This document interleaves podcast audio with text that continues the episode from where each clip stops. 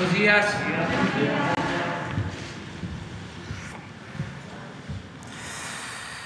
Bueno, vamos a iniciar la semana.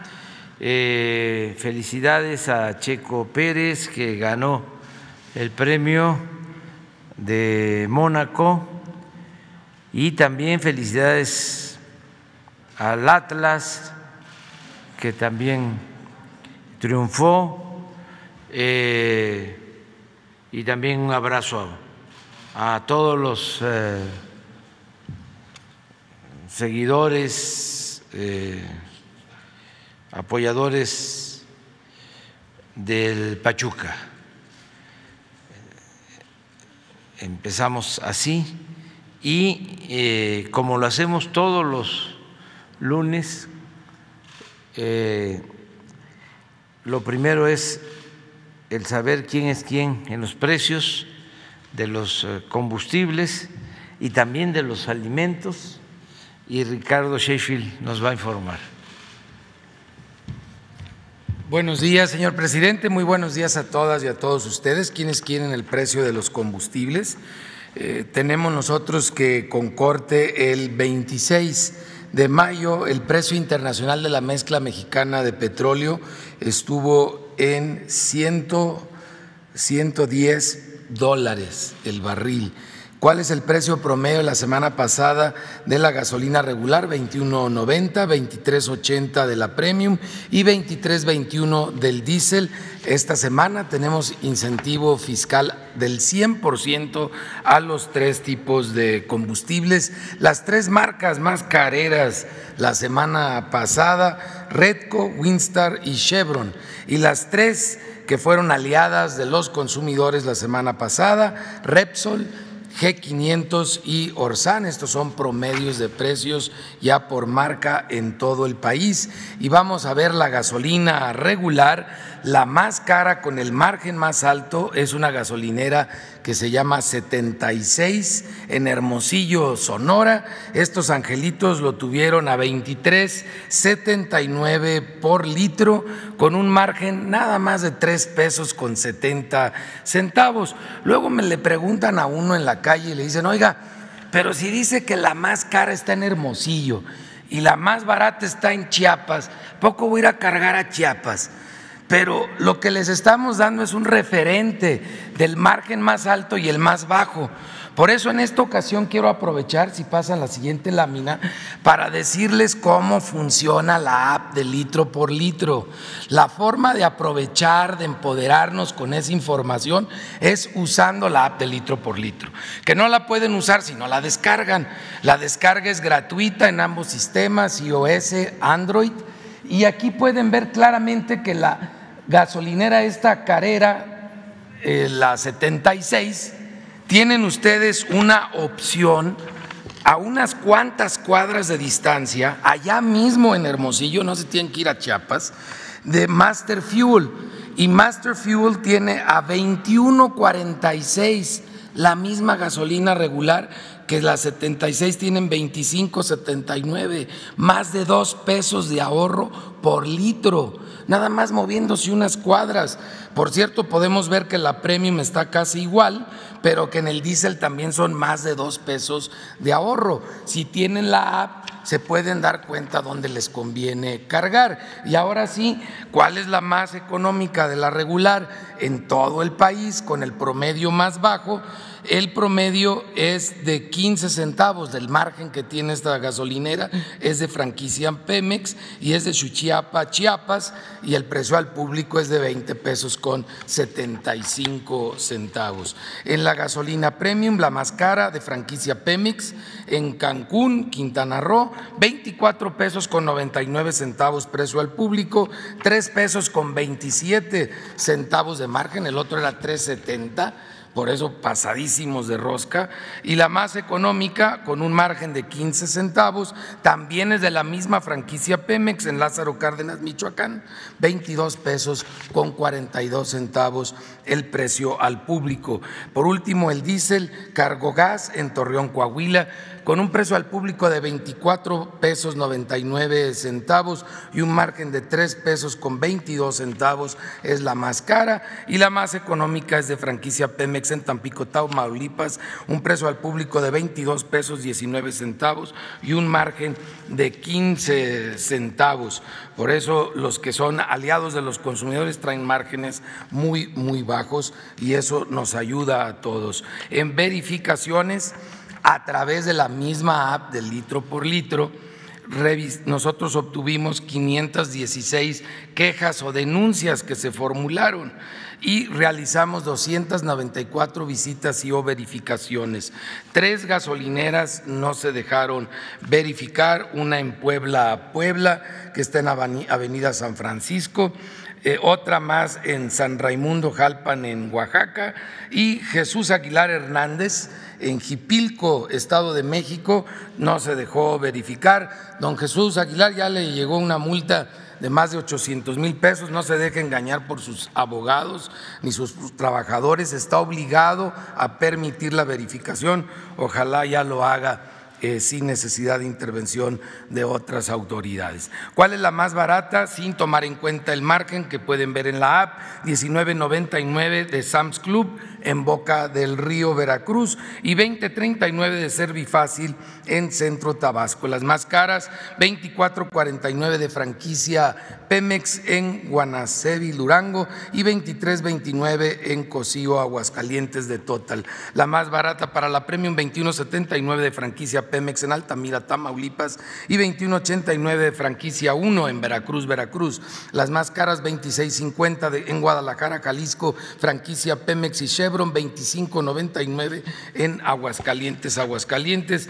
El diésel la más barata 21.95 de BP en Veracruz, Veracruz y 22.19 de Servifácil en Centro Tabasco. Las más caras 26.99 también de 76 esta misma gasolinera en Hermosillo, Sonora aún sin tomar en cuenta el margen, y 26.90 de Total en Charcas, San Luis Potosí.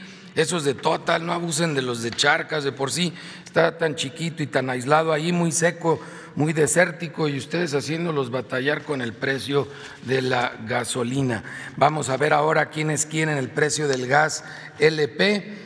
Eh, tenemos que si hacemos un corte el 25 de mayo, el precio internacional convertido a pesos y a kilos sería de 28 pesos con 33 centavos, mientras que el promedio de las 145 eh, regiones del país está en 24 pesos con 73 centavos por eh, kilo.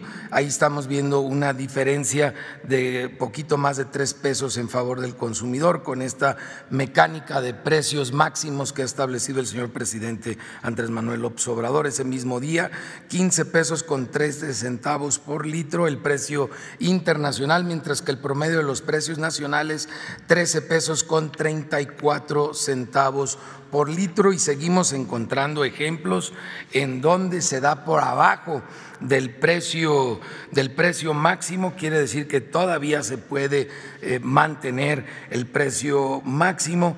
Eh, tenemos ejemplos en San Luis Potosí, en Sinaloa, en Zacatecas, en Jalisco, en el Estado de México, en Guanajuato.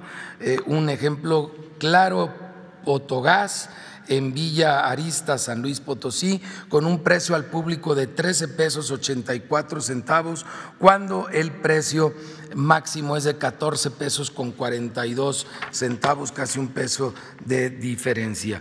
Y tenemos también ejemplos en cilindros de gas en Oaxaca, en Michoacán, en Yucatán, en Zacatecas, Jalisco, en Veracruz, en Guanajuato, en el Estado de México y en Morelos.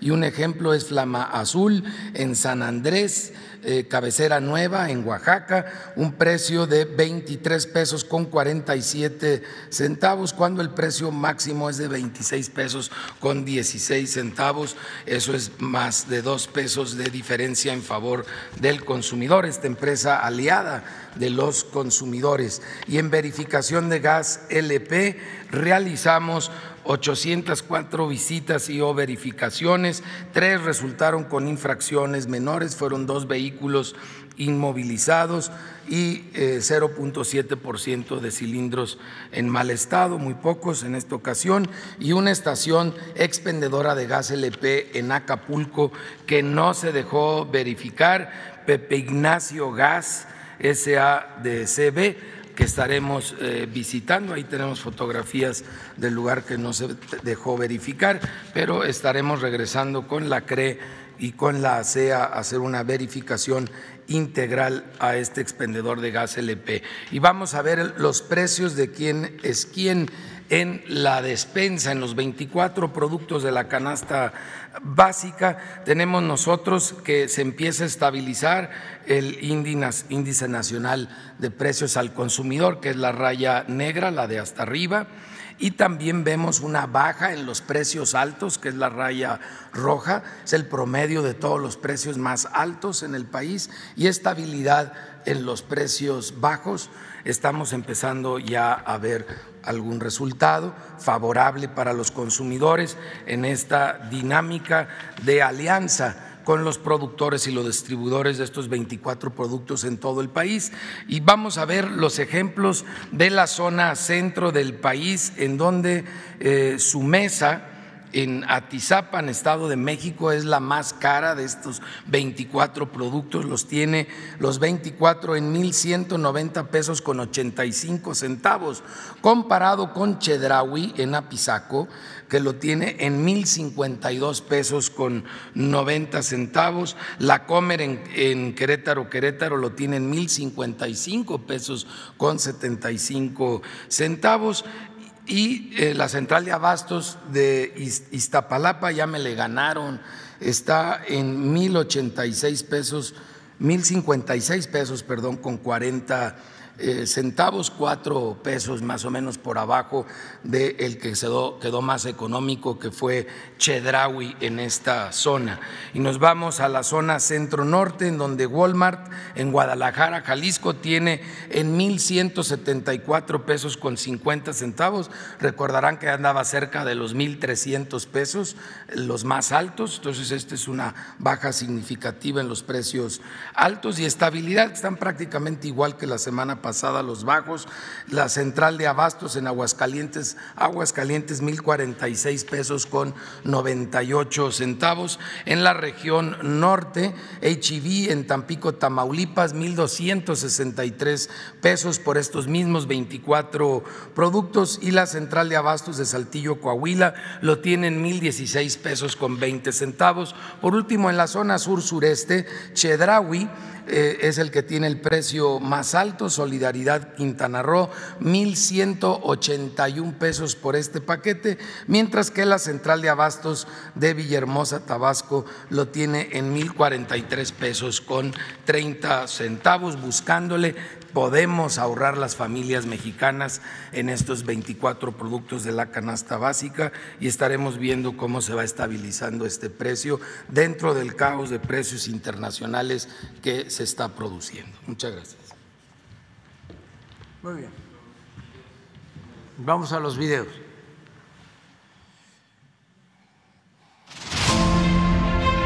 Es viernes 27 de mayo y estoy en el laboratorio de la refinería. Aquí está compuesto por cuatro módulos. Es el edificio que tenemos que concluir la próxima semana. Ya estamos en los últimos detalles. Va el reporte de esta semana. Dentro del trabajo intenso en más de 60 frentes, destaca que esta semana se completó el montaje de la torre de barrenado en la mesa 1 de los tambores de coque, alcanzando una altura de 127 metros de alto desde la superficie.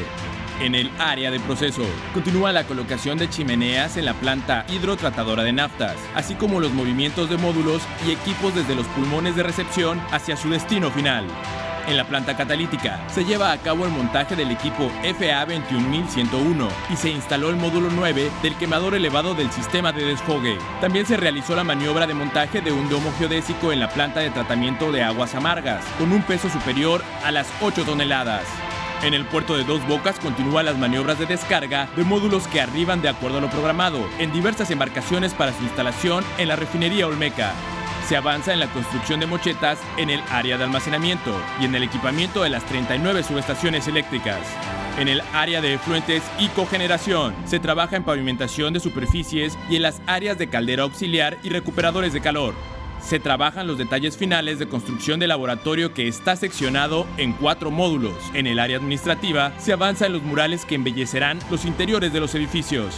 En los servicios de integración continúa el tendido de tuberías y en el gasoducto se avanza en el cierre de conexiones en el cabezal del misterio de Senegas, que proporcionará de combustible a la refinería. Asimismo, se avanza en el rack central y en la instalación de tubería en los racks de integración. Continúa el cultivo y trasplante de plantas de ornato desde el vivero hasta las áreas verdes de la refinería. Tren Maya, reporte de avances, 30 de mayo de 2022.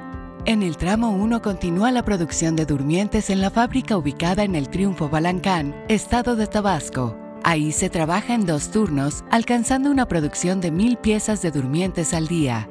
En las mismas instalaciones, sigue el acopio del balasto que será usado en las vías del tren Maya. En el tramo 2, en la localidad de Pocpoc, municipio de Geselchacán, Campeche, avanzan los trabajos de canalización para fibra óptica y señalización del tren. Cerca de la localidad de Pomuch, también en Geselchacán, se realiza el recubrimiento de concreto de un paso de fauna para pequeñas especies. En el tramo 3, en localidades de los municipios de Mashcanú y Copomá, se prepara la colocación de prefabricados para pasos generales, los cuales servirán para el tránsito de personas, bicicletas, triciclos, motos o vehículos pequeños. En el tramo 4, sigue el suministro de riel que se colocará de Izamal a Cancún. Hasta el momento se han acopiado más de 24.292 toneladas de riel, que representan 40% de las 60.628 toneladas que en total se suministrarán en el tramo 4. Ya son 108.000 los empleos generados en el sureste de México por el proyecto del Tren Maya. El Tren Maya avanza.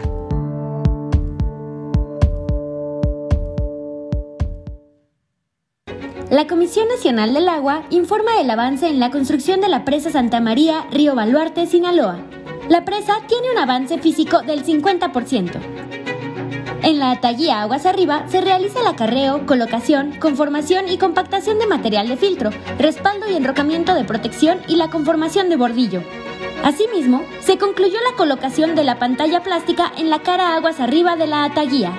Con una longitud de 785 metros, se concluyó el túnel 2, que en conjunto con el túnel 1 y la Ataguía Aguas Arriba permitirá el desvío del caudal máximo del río Baluarte, especialmente en la temporada de lluvias. En la zona de captación del túnel 3 se llevan a cabo trabajos de colocación y habilitado de acero de refuerzo y concreto, así como la cimbra en muros laterales. Asimismo, se realizan trabajos de limpieza, retiro de material y colocación de concreto de reposición en el piso del túnel. En la zona del cauce se realizan trabajos de carga, acarreo, colocación y compactación de materiales para el desplante de la obra de contención. En el canal de llamada del vertedor 1, sobre el canal de descarga, se realizan trabajos de barrenado y colocación de concreto lanzado, así como colocación de concreto en cubeta deflectora. En el canal de llamada del vertedor 2 se continúa con los trabajos de habilitado y colocación de cimbra, acero de refuerzo y colocación de concreto hidráulico en muros de gravedad de las márgenes derecha e izquierda, así como en la zona donde se ubicará el cimacio. A la fecha se han generado 3.808 empleos en la construcción de la presa. Muy bien. Cinco, vamos. Ahorita vemos. Seis, siete. Gracias. Presidente, muy buenos días. Mi nombre es Miguel Velázquez, soy reportero del periódico Publimetro, que ha sido el diario gratuito más grande del mundo con presencia en 18 países. Eh, la semana pasada le entregamos un informe eh, como este, eh, lo dejamos después de la conferencia, y, y sobre esto es mi primera pregunta es sobre los asaltos que han ocurrido en carreteras. En este caso, este informe es sobre el caso de un ciudadano chileno y que, se iba a casar con una ciudadana mexicana. Eh, en Hidalgo. este asalto ocurrió el 19, si no me equivoco, 19 de mayo, miércoles, y la boda iba a ser el 21. lo que sucedió es que ellos iban en la carretera en la noche, les pusieron piedras en la, en la carretera y pues con esta modalidad de poncharle las llantas o incluso casi voltearles eh, el vehículo, eh, al momento que, se, que, bajaron, que descendieron a revisar qué era lo que había pasado, llegaron, los encañonaron, hubo un forcejeo. Eh, las personas que, los asaltantes amenazaron con incluso secuestrar, llevarse a las mujeres que iban en, la camioneta y pues a la persona le dieron dos disparos.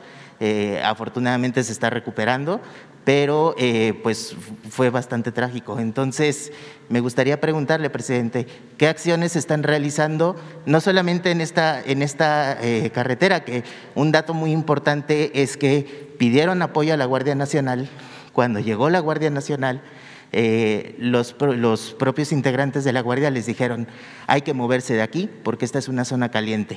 Entonces, eh, preguntarle, presidente, qué es lo que está pasando y qué, qué acciones están realizando, no solamente en este punto que ellos ya tienen identificado como, como una zona de peligro, sino en las demás carreteras del país.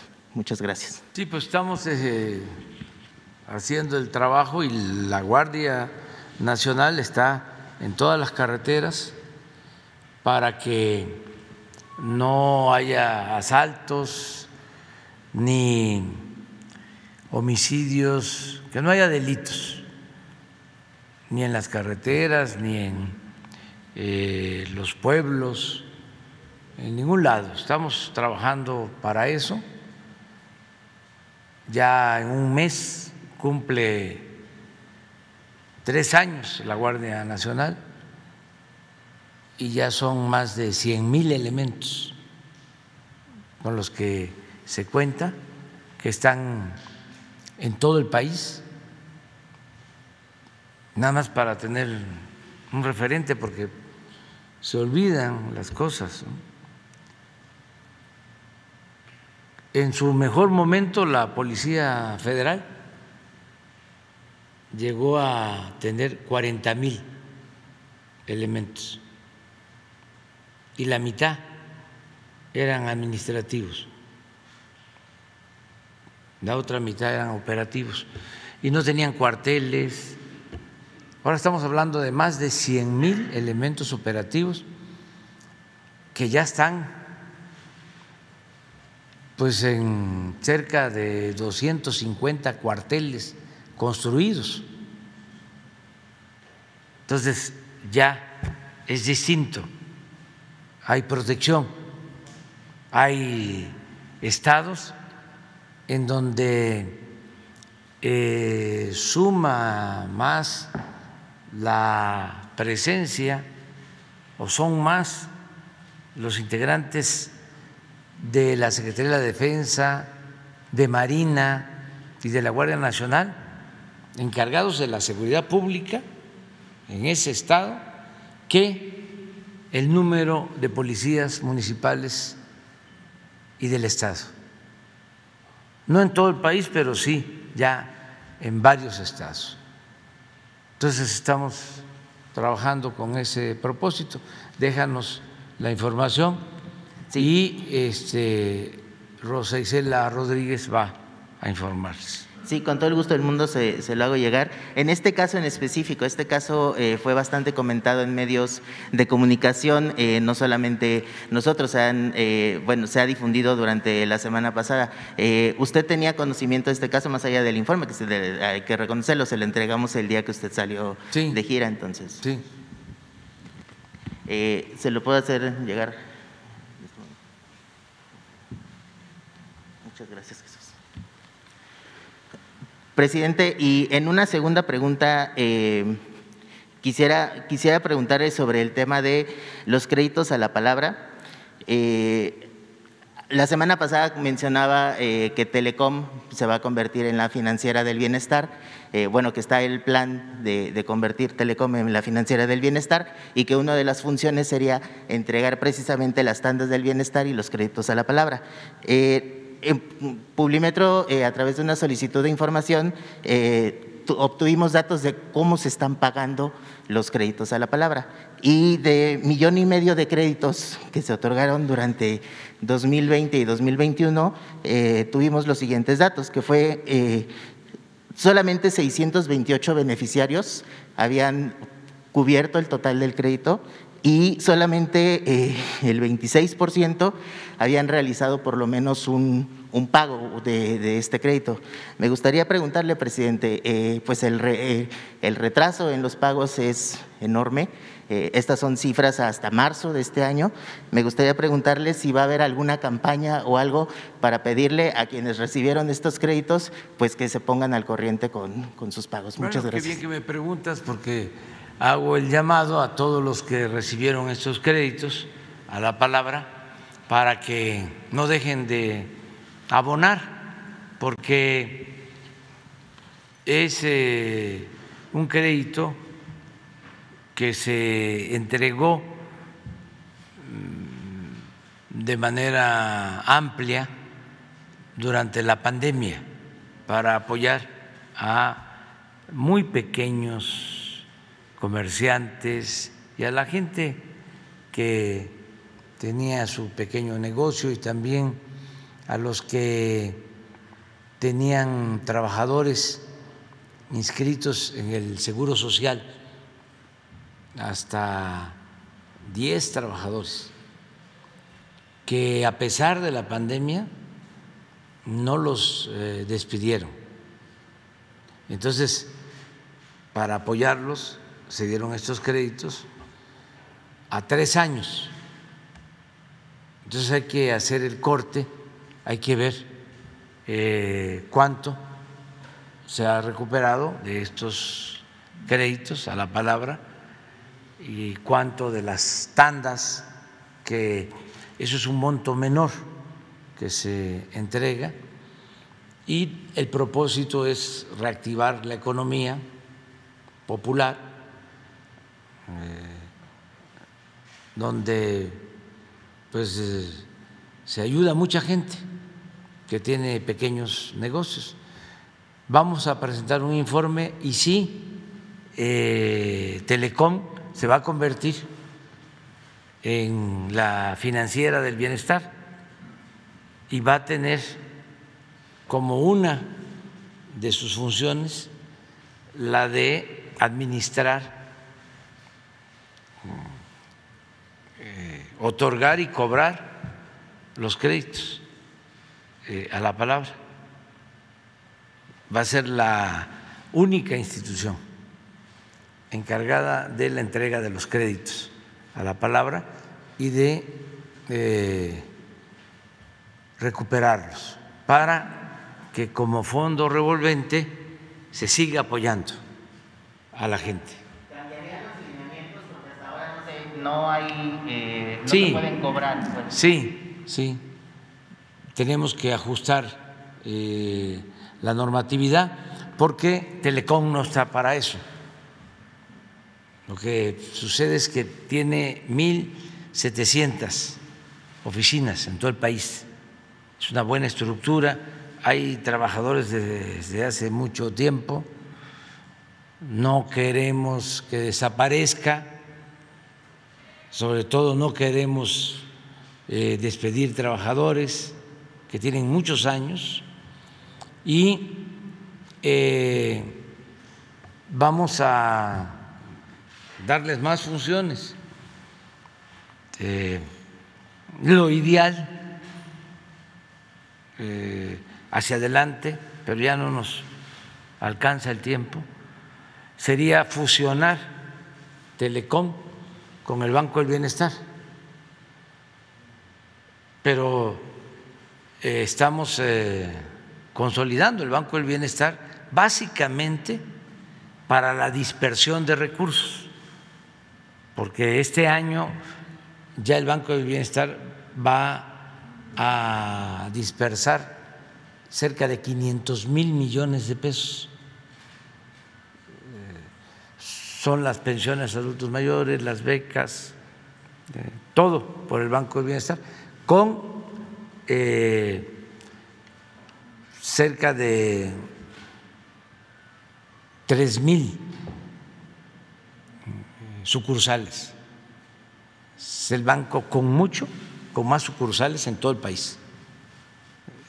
Pero estamos en ese proceso, que no es fácil porque se construye el banco y hay que tener los cajeros y eh, tiene que haber comunicación para hacer las operaciones y es toda una estructura para que haya bancos hasta en los pueblos más apartados y que la gente mayor, las personas con discapacidad, pues no tengan que trasladarse. Este, con distancias hasta de tres o cuatro o cinco horas y a veces llegan a una sucursal bancaria y no hay dinero y tienen que regresar o lo que gastan en moverse. Entonces el Banco del Bienestar va a ser en una primera etapa todo este tiempo, mientras estemos nosotros en el gobierno, para la dispersión de fondos, porque además va a ir creciendo el número, el volumen, la cantidad de dinero que se va a dispersar. Va a llegar hasta cerca de 700 mil millones, lo que va a dispersar el Banco del Bienestar. Entonces, eh, Telecom convertido en financiera para el bienestar va a tener otras funciones, por ejemplo, el ahorro.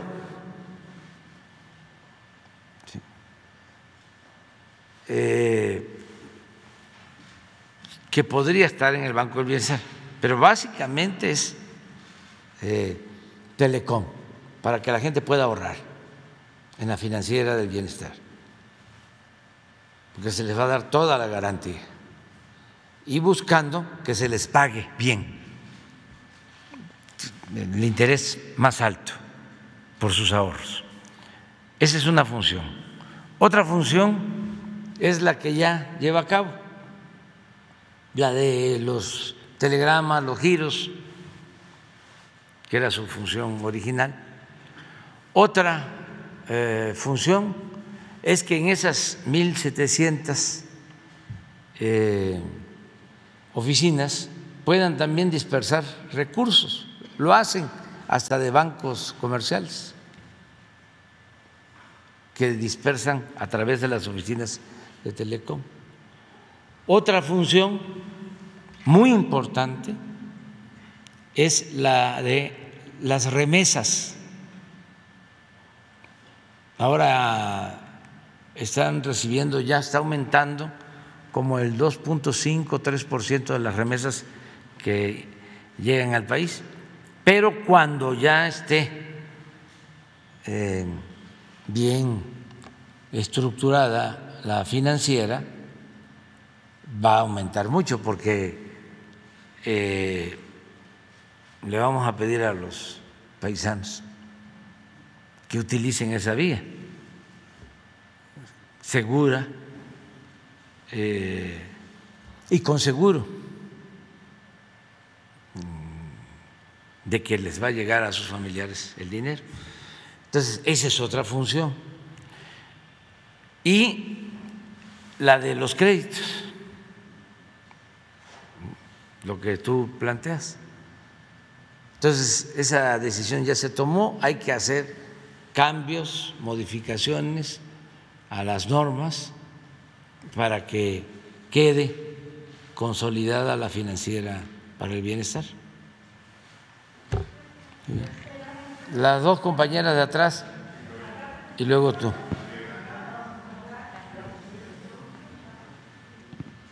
Muchas gracias, presidente. Buenos días, buenos días, procurador, compañeros. Soy Bianca Aguirre de la Octava y quiero saber, por favor, su opinión acerca del caso Elena Ríos, de la saxofonista oaxaqueña, que a más de dos años de haber sido víctima de intento de feminicidio, su agresor sigue libre. Por favor y muchas gracias, presidente.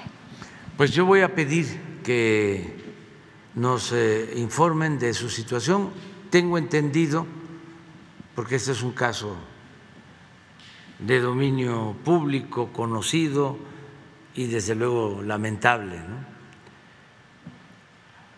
que está en la Fiscalía, pero vamos a pedir nosotros informes para ver el avance que hay en las investigaciones y por qué este, eh, el, agresor está en libertad.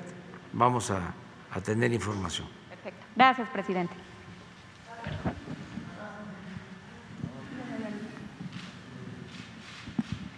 Gracias, presidente. Sandra Aguilera, de Grupo Larsa Comunicaciones. Antes que nada, quiero darle las gracias porque se hizo una mañanera con la parte de biopolímeros que había yo denunciado y que usted amablemente trajo e invitó al doctor Alcocer. Presidente, tenemos una investigación del Poder Judicial y la Judicatura que nombramos inimicus curiae o enemigos de la Corte, contrastando de manera evidente con la famosa figura amicus curiae. Dicha investigación es similar a lo que sucedió en Colombia con el cártel de la toga. Sin embargo, los daños causados al erario y a las empresas mexicanas son extraordinariamente mayores que en Colombia. De la investigación se derivaron conclusiones que permiten señalar con nombre y apellido a jueces del Poder Judicial y el papel que desempeñan dentro de una red de tipo delincuencial que por cierto no es exclusiva a un grupo específico de despachos o intereses en sí, sino que sus servicios suelen ofertarse al mejor postor a través de secretarías y proyectistas de los mismos juzgados a los despachos más afines, al que pague más o al que les reditúe más políticamente. Como resultado podemos citar con pruebas algunos de los ejemplos de quienes operan en este cártel de la toga mexicana. Permítame citarle brevemente solo a cuatro de muchos más jueces, que son los protagonistas principales de esta trama.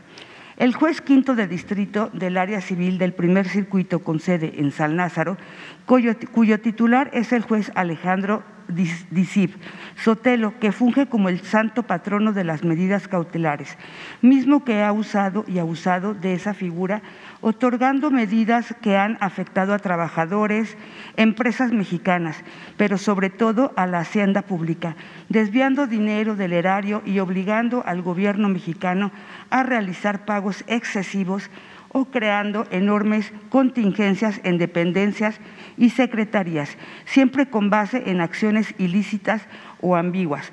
Prueba de ello son las actuaciones de los procesos civiles 446 diagonal 2017, donde benefició a la perforadora Oro Negro, y el proceso 170 diagonal 2017, en el que benefició a los intereses de una empresa extranjera de nombre Coastal Contracts. Tanto Oro Negro como Coastal Contracts tiene aperturadas varias carpetas de investigación por delitos que van desde el fraude, falsedad en declaraciones ante el juez, fraude procesal y evasión fiscal, entre otros. Pese a ello, dicho juez quinto no solo ha permitido, sino que ha coadyuvado e impulsado la materialización de estos ilícitos. Otros casos revelados bajo protesta sospechosa y a la sombra de este mismo son los juicios del Cruz Azul y Radiópolis, por citar tan solo otro par de ejemplos. Otro sería el juez Guillermo Campos, quien es el rey de las suspensiones de amparo, quien junto con el juez quinto antes mencionado han hecho mancuerda y secundado para que las medidas cautelares del primero perduren para que continúen de manera de tracto sucesivo. Las ilegales determinaciones de la primera instancia este juez, este juez, acaba de ser removido del juzgado cuarto al noveno del primer circuito, pero entre sus polémicos asuntos se, encuentran muchos que están ligados al juez DICIF, así como también en asuntos espinosos como en el fraude de ahorradores de FICREA o el del soportar fideicomisos fraudulentos manejados por, C, por Cibanco, por Cibanco, entre muchos otros probando esto resultan los nuevos nombramientos de los juzgados concursales de reciente creación, donde el nombramiento del juez segundo concursal resulta sospechoso al provenir de un juzgado de Naucalpan, desde donde se protegen infinidad de intereses de un sector del empresariado internacional. Cierro los ejemplos con la mención del magistrado Francisco José Huber Olea, otro quien también pertenece a esta red y está vinculado en varios procesos con los jueces anteriormente mencionados y que se hiciera famoso por el asunto del periodista Sergio Aguayo. En total, en la red que nosotros detectamos operan 12 jueces a nivel nacional y al menos ocho magistrados. Como importante dato de los ejemplos antes mencionados, las afectaciones a los trabajadores, a empresas mexicanos, pero sobre todo a la hacienda pública, podrían alcanzar los dos mil millones de pesos. Para poder comprobar esta investigación de corrupción dentro del Poder Judicial, tuvimos que infiltrarnos varios compañeros comunicadores y no está de más decirle que tenemos todas las pruebas de ello y las queremos poner a su disposición y al pueblo mexicano. Mencionar que la corrupción en este asunto no es de carácter único, sino de tracto sucesivo, por lo que en ello actúan diferentes jueces, magistrados e instancias relacionadas con varios sospechas de abogados. Es muy importante señalar que ante las desfachatadas acciones corruptivas de esta red judicial hay diferentes tipos de reacción por parte de instancias gubernamentales. Hay los que valientemente las enfrentan y combaten, evitan dentro del margen legal su posible aplicación, como sucede con la Secretaría de Marina, la ASEA o el SAT, o las que de manera sospechosa se allanan, las impulsan o abiertamente las apoyan, como suele suceder en ocasiones con las entidades gubernamentales relacionadas con temas energéticos, en especial Pemex.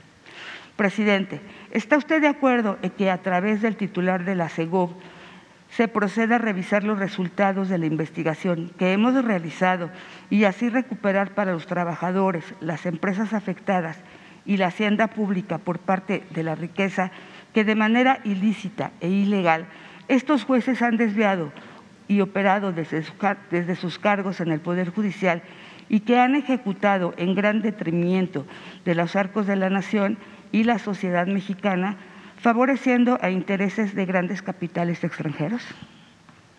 Sí, yo te eh, propondría que nos entregues la, sí, la información y hacemos el compromiso de que el gobierno el Ejecutivo, a través de la Secretaría de Gobernación, vamos a hacer llegar ese expediente a la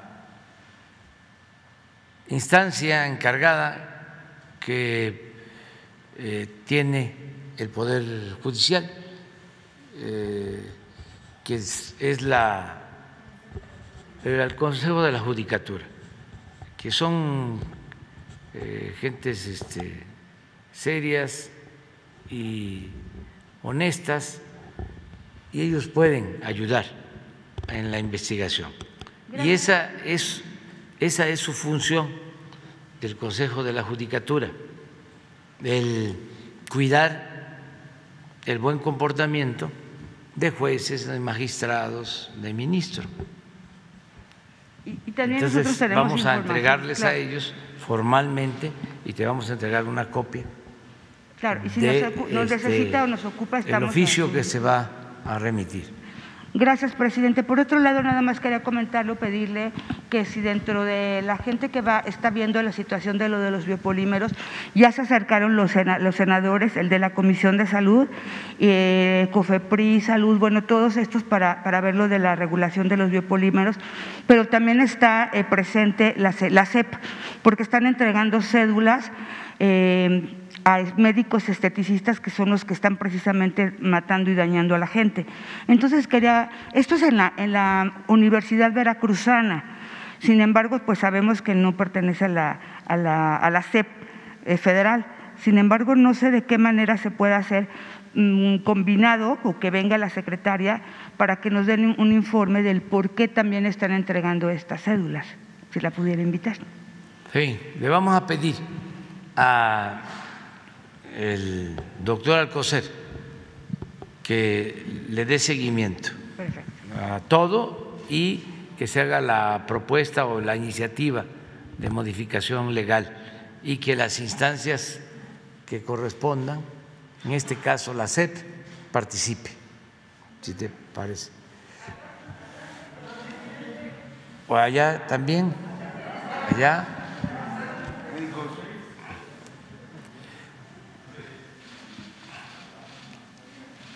A ver hasta dónde llegamos. Presidente, buenos días.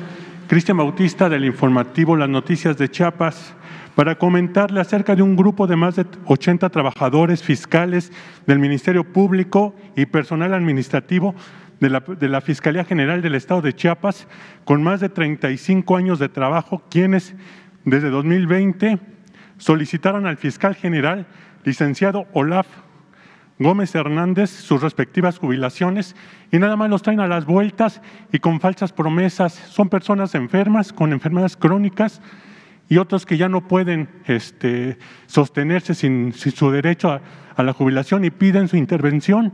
Desde el 2020 tienen este problema y han venido a atención ciudadana y los canalizaron a la Secretaría de Gobernación cuando estaba la licenciada Olga Sánchez Cordero, pero desde ahí no han tenido alguna respuesta, entonces piden su intervención para poder cobrar esas jubilaciones. Lo vamos a hacer, vamos a, este, a que entregues la información este, aquí con Jesús y le voy a pedir al secretario de Gobernación, Porque Adán fiscal, Augusto López Hernández, que él lo vea. El fiscal dice que no hay dinero, que no tiene dinero para para pagar esas jubilaciones y ellos, estos trabajadores, lo único que quieren es cobrar su derecho. Sí, pero nosotros lo vemos. Este, cuando se trata de justicia, eh, el dinero no debe ser un obstáculo, no debe de utilizarse como excusa para no cumplir con eh, un derecho de los trabajadores, ni en este caso ni en ningún caso. Presidente. Se llega a acuerdos, si no tienen todo el dinero, eh, se da una parte este, y se hace el compromiso de entregar todo en un plazo breve. Hay manera de hacerlo, pero no es posible este, no pagarle los salarios a los trabajadores o retrasar el pago de salarios o de prestaciones. Eso no es justo. Presidente, Entonces en un- vamos a, a verlo. En una segunda pregunta, presidente, eh, quisiera ver, que, quisiera saber si las tierras que han sido incautadas o decomisadas por la Fiscalía del Estado de Chiapas y por la Fiscalía General de la República a los grupos de la delincuencia organizada podrían ser donados a los indígenas que han sido desplazados por diferentes conflictos sociales, religiosos y sociales para que puedan recuperar sus viviendas. Es lo que ellos les mandan decir los indígenas de Chiapas, le piden su intervención para que estos terrenos, estos ranchos que han sido incautados se les puedan donar a estos indígenas porque han sido desplazados de sus comunidades y lo único que quieren es una vivienda digna para volverla a reconstruir. Sí, nada más hay que ver este, qué terrenos se tienen, si ya se terminaron los procesos judiciales y eh, a través de el mecanismo de devolverle al pueblo lo robado se pueden entregar las tierras. Ahora en Chiapas está el tianguis del bienestar. Están llevando a las comunidades más pobres eh, zapatos, ropa, todo lo que se confisca por contrabando, que estaba aquí en bodegas, se está entregando a las comunidades más pobres. Ya se hizo en Guerrero, se hizo en Oaxaca, en Veracruz y ahora se está haciendo en Chiapas. Entonces, eh, todo lo que se obtiene, que es de procedencia ilícita, eh, ya está en manos del gobierno, se le entrega a la gente más humilde. Para eso es el tianguis del bienestar. Y esto eh, tiene que ver con tierras, es lo mismo, se está haciendo en otros eh, casos, no de tierras eh, confiscadas, aunque deben de haber tierras ya propiedad de la nación, porque se probó que se obtuvieron de manera ilícita, pero lo vamos a ver y la idea es pues entregarle a quien lo necesita. ¿no? Sí, sí, lo vamos a ver. Atrás. Ah, usted, usted, el compañero y luego él. Allá también y allá. Gracias, presidente. Muy buenos días, Julio Mar Gómez, Medios Digitales del Pacífico. Este, primero que todo, presidente, quiero felicitarlo por la política de su administración de privilegiar a las empresas mexicanas que son competitivas en, las, en los diversos sectores de actividad, contrario a lo que el modelo anterior neoliberal hacía, de descansar más en empresas extranjeras para satisfacer la demanda de bienes y servicios en un gran logro Enhorabuena. En México contamos con diversos programas que favorecen mediante la expedición fiscal de impuestos, como el IVA, a empresas que comercializan sus productos fabricados en México en los mercados externos. Es decir, las exenciones de impuestos ocurren cuando estas empresas importan maquinaria y materias primas. Estas últimas pueden ser procesadas por el referido equipo y posteriormente para ser enviadas al exterior como producto terminado. Por ello, fortalecer la competitividad del amparo productivo nacional al evitar que los precios de bienes manufacturados en territorio nacional incorporen, gravámenes a competidores globales que eh, no enfrentan. Sin embargo, presidente, se presume que algunas empresas utilizan este tipo de programas para evadir pagos correspondientes a los impuestos, en especialmente el IVA, es decir, al amparo de las prerrogativas que le ofrecen los citados programas, comercializan las materias primas importadas sin hacerle ninguna transformación o proceso para atender la demanda del mercado nacional sin el pago correspondiente del citado gravamen. Esto en general aplica para las compras hechas al exterior de productos como aluminio y cobre. La presunción estriba en el hecho de que algunas empresas nacionales que tienen estos programas de fomento venden estos productos globales cosa que no se haría en ningún sentido económico alguno. Sin embargo, el vendedor compensa su supuesta pérdida en el cobro correspondiente del IVA, el cual no se entera el fisco en, virtud que se manifiesta, se realiza en el amparo de los programas de fomento de exportaciones referidos anteriormente. ¿Qué consecuencias se, se derivan de estas acciones ilegales? Primordialmente son dos efectos. Primero, uno, el deterioro inmediato a la recaudación de impuestos. Segundo, una competencia desleal para las empresas mexicanas que, tratando de competir en el mercado nacional, son desplazadas debido a este tipo de engaños al debido proceso fiscal. Señor presidente, su esfuerzo para erradicar la corrupción no tiene precedente, en la vida política de México. Aquí hay una oportunidad para seguir avanzando en este tema.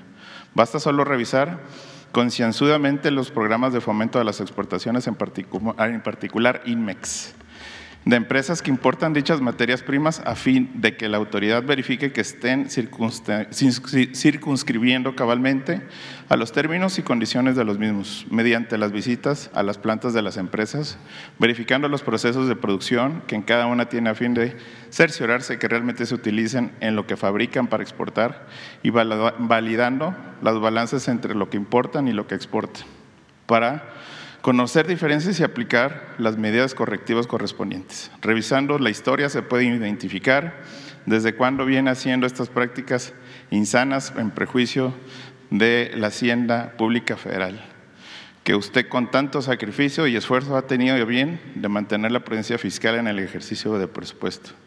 Hoy estoy seguro que las acciones conducentes a la revisión referida provocarían una mejora importante en la recaudación de impuestos y nivelaría las condiciones de competitividad en el mercado nacional, favoreciendo a aquellas empresas que actúan correctamente al amparo de la ley.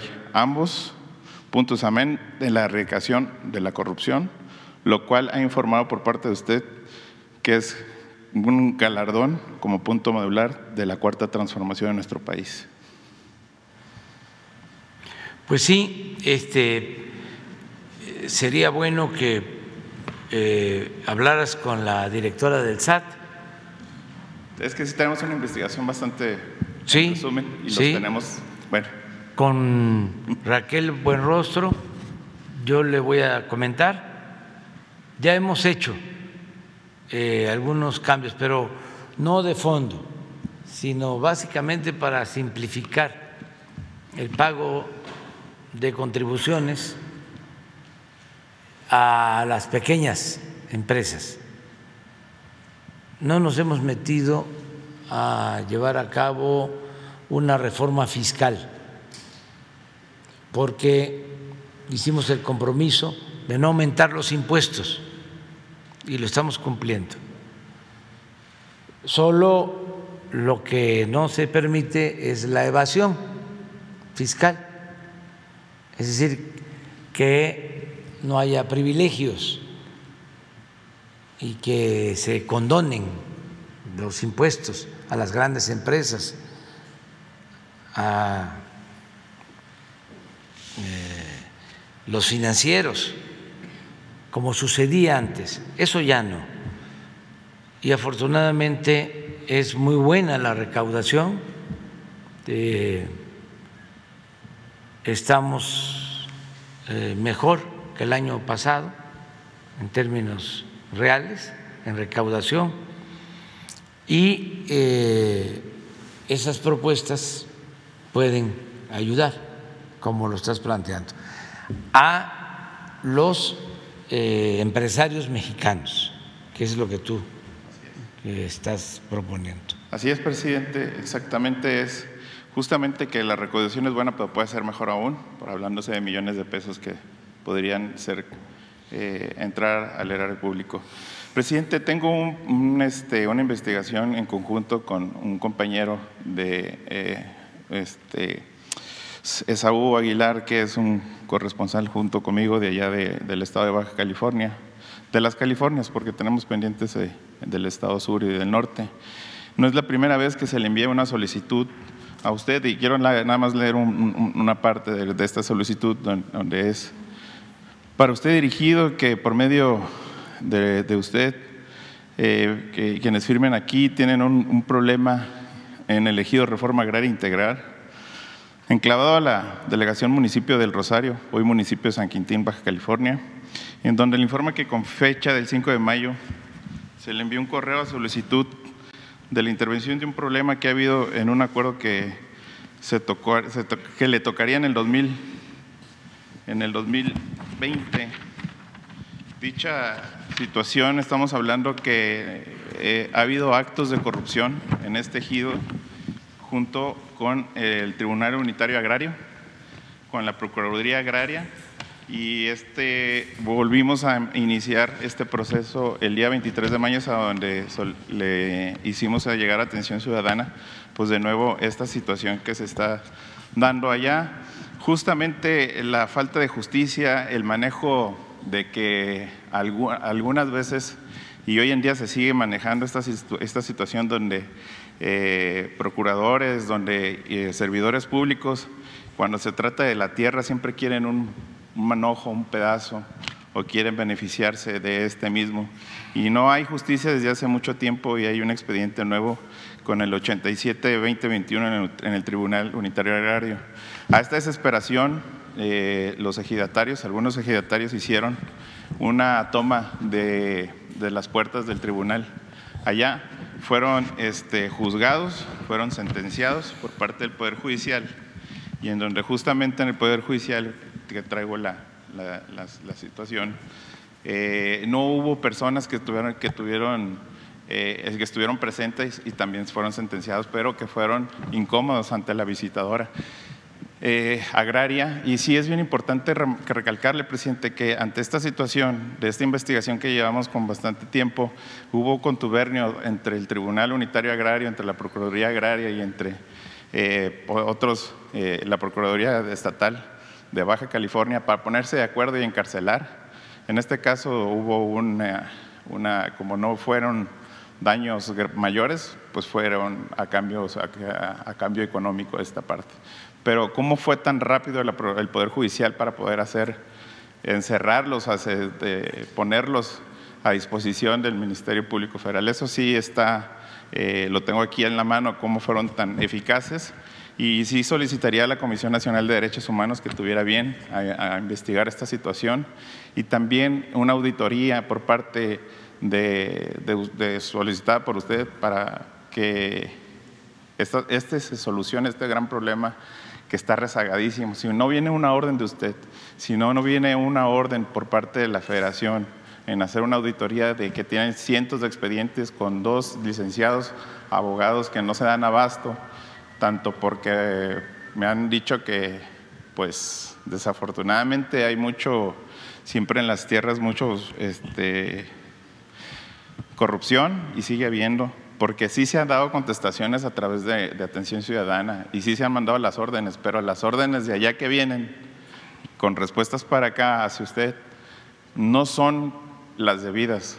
Por eso es importante que salga de aquí una comitiva y pueda tener una auditoría eh, directamente ante la Procuraduría, cómo se está trabajando, quiénes están, cómo se están y cómo se han estado robando tierras también los funcionarios. Y aquí tengo parte de la investigación que me gustaría hacerle llegar, para que vea que sigue habiendo corrupción, son los estados, son también eh, la federación, pero necesitamos que alguien de aquí de la Ciudad de México vaya y, y cheque cómo están haciendo, cómo se están mal haciendo las cosas todavía en Baja California.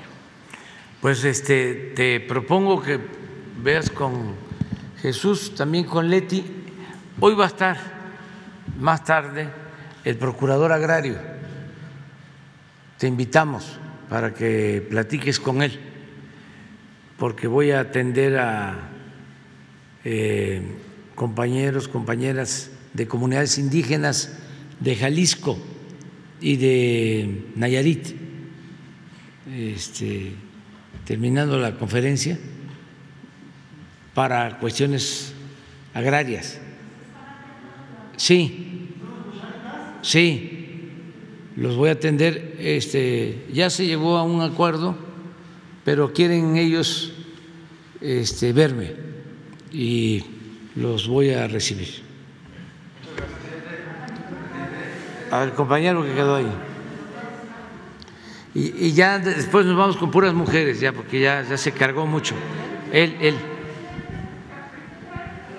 Mujeres. Sí, allá. Buenos días, señor presidente. Urbano Barrera del diario Evasiones.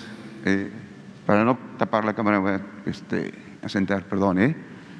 Eh, yo quiero este, tocar el tema de los médicos, señor presidente. ¿Se acuerda que poco antes de la pandemia le planteábamos le planteaba todo este entramado que tenía el Estado para limitar a los, a los médicos. ¿Se acuerda usted que, que hablábamos que ellos pusieron todos los diques para que no se generan especialistas, que se traficaba con el examen del ENAR, que costaba hasta 250 mil pesos en el sexenio de Calderón y de Fox.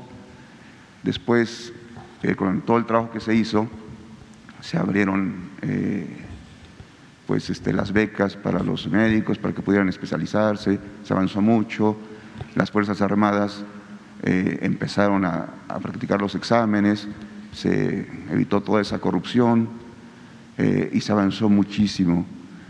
Pero ahora los médicos le quieren enterar de otra situación.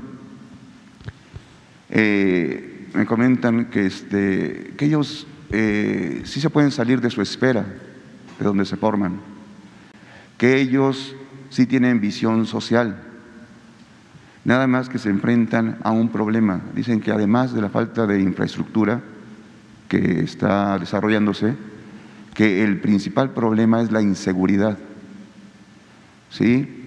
Le quieren comentar que de las mismas estadísticas de los mismos gráficos que ha presentado el secretario de Salud, el doctor Alcocer Varela, ahí se puede identificar que las principales vacantes están en las zonas de riesgo, principalmente en Tamaulipas, en Sonora, en Chihuahua, en Veracruz, en el Estado de México, en la Ciudad de México.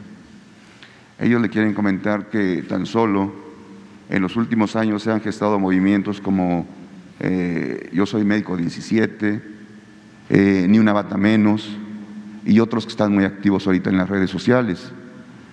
En 2017, eh, tan solo en una entidad han retirado 25 pasantes. la UNAM en un año ha retirado hasta 100 pasantes por agresiones. La Secretaría de Salud reconoce que entre, 2010, entre 2007 y 2015 eh, han asesinado a casi 10 médicos. La encuesta médica nacional de riesgo 2008-2015 reporta 9 mil agresiones a médicos, a, pasantes, a gente que se está formando y está haciendo sus, sus prácticas, su servicio social eh, en, todo el país. Entonces ellos le, quieren preguntar que, qué se puede hacer o que su gobierno, qué va a hacer para garantizar la seguridad de todos los médicos, sean mexicanos, sean cubanos, sean de Estados Unidos o de Francia, de donde sea, porque se enfrentan a estos riesgos. Y, y de pasada que si pueden, en los informes que están dando los días martes los especialistas de la salud, pues presentar las nuevas cifras de, los médicos, eh, del personal que se está formando, de cuántos han sido agredidos eh, en los últimos años, las violaciones que han sufrido doctoras de pregrado que están haciendo su servicio social en zonas apartadas, cuántos han sido secuestrados, extorsionados y cuántos homicidios se han registrado a últimas fechas. Dicen que ellos tienen la camiseta muy bien puesta, pero que sí necesitan seguridad. Señor presidente, ¿qué opina de esto? Bueno, eh, hay dos cosas, ¿no? Una, vamos a decir, estructural, de fondo, que eh, no quisieran los conservadores que se señalara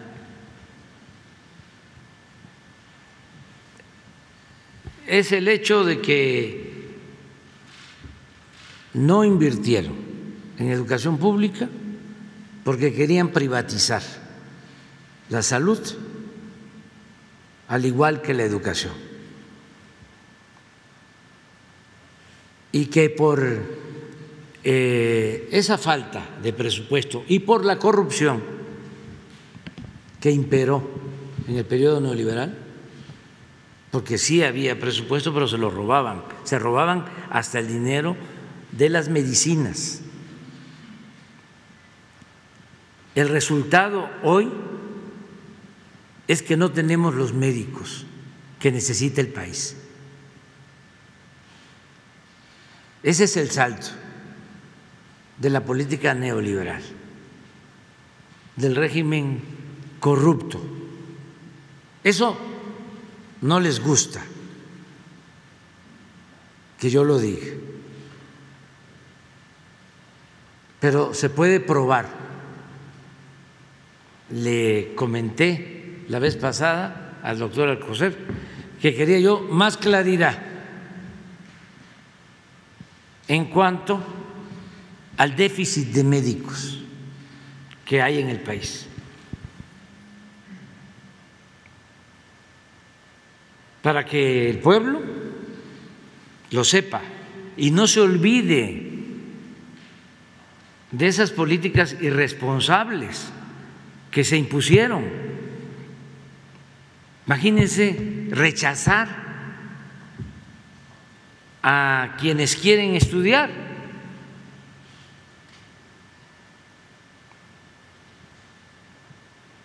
Porque esa es parte de la filosofía, si se puede llamar así, eh, del dogma, mejor dicho, neoliberal. Es poner todo al mercado. Que estudie el que tenga para pagar colegiatura. Entonces, fueron dejando sin posibilidad de estudio a los jóvenes. Rechazaban hasta 300 mil jóvenes al año con la mentira de que no pasaban el examen de admisión, cuando en el fondo es que no habían espacios, no había cupo, porque no tenían presupuesto las universidades públicas y lo que querían era que aumentara la matrícula en las escuelas privadas de nivel superior. Llegó el momento que ese modelo tronó, no funcionó, porque de dónde saca una familia pobre, una familia de obreros, de campesinos, incluso de integrantes de clase media, para pagar colegiaturas elevadas para que estudien sus hijos en la universidad. Si tienen dos, tres hijos, ¿cómo? ¿Por qué pudimos estudiar nosotros? Porque la educación era pública, no había cuotas. En la UNAM, no sé, en mis tiempos, 20 pesos de colegiatura. Presentábamos exámenes de admisión 10 y entraban 9.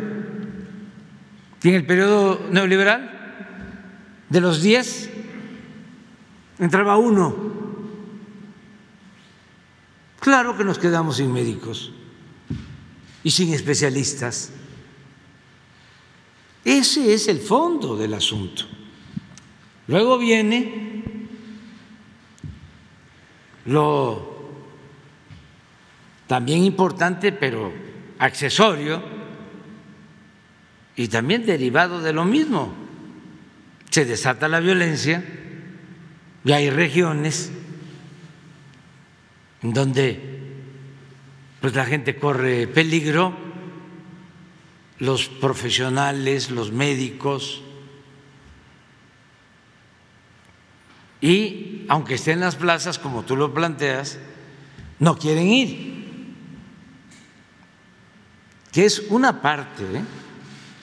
La otra, o sea, insisto, es que no hay.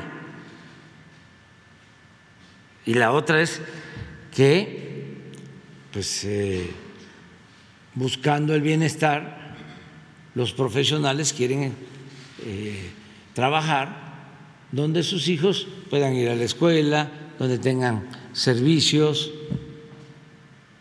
pero sí hay regiones, me consta, en donde no se podía tener eh, médicos por la inseguridad.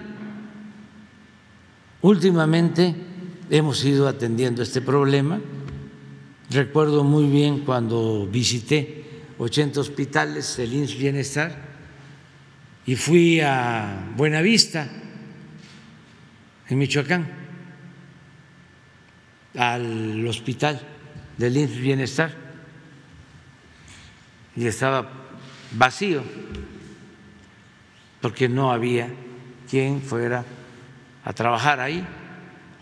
Pero también fui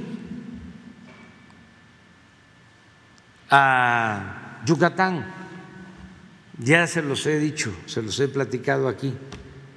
Y hay tres hospitales del INS Bienestar. Y Yucatán es el estado con menos violencia en el país. para que no se vayan a enojar conmigo por celos y sentimientos, bueno, de los que menos violencia tiene. Este, también Campeche no tiene eh, tanta inseguridad. Pero bueno, Yucatán eh, es un estado, vamos a decir, seguro. Podemos verlo, porque para eso son los datos. Y visité los tres hospitales del INS Bienestar de Yucatán. Y está comunicado Yucatán. Y en ninguno de los tres había pediatra. Entonces es una serie de factores. Qué bien que planteas el tema, porque aquí todos los martes vamos a estar este, informando sobre este asunto. Sí, miren, en homicidios dolosos, Yucatán. Es el último reporte. Ay, Campeche, ahí está. Este, en cambio, pues Michoacán está.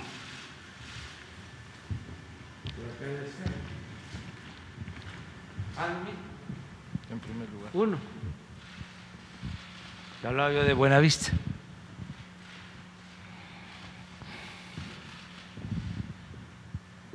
Entonces, que los médicos, a los que respetamos mucho, sepan que siempre van a contar con nosotros, que estamos muy agradecidos con enfermeras, con médicos, porque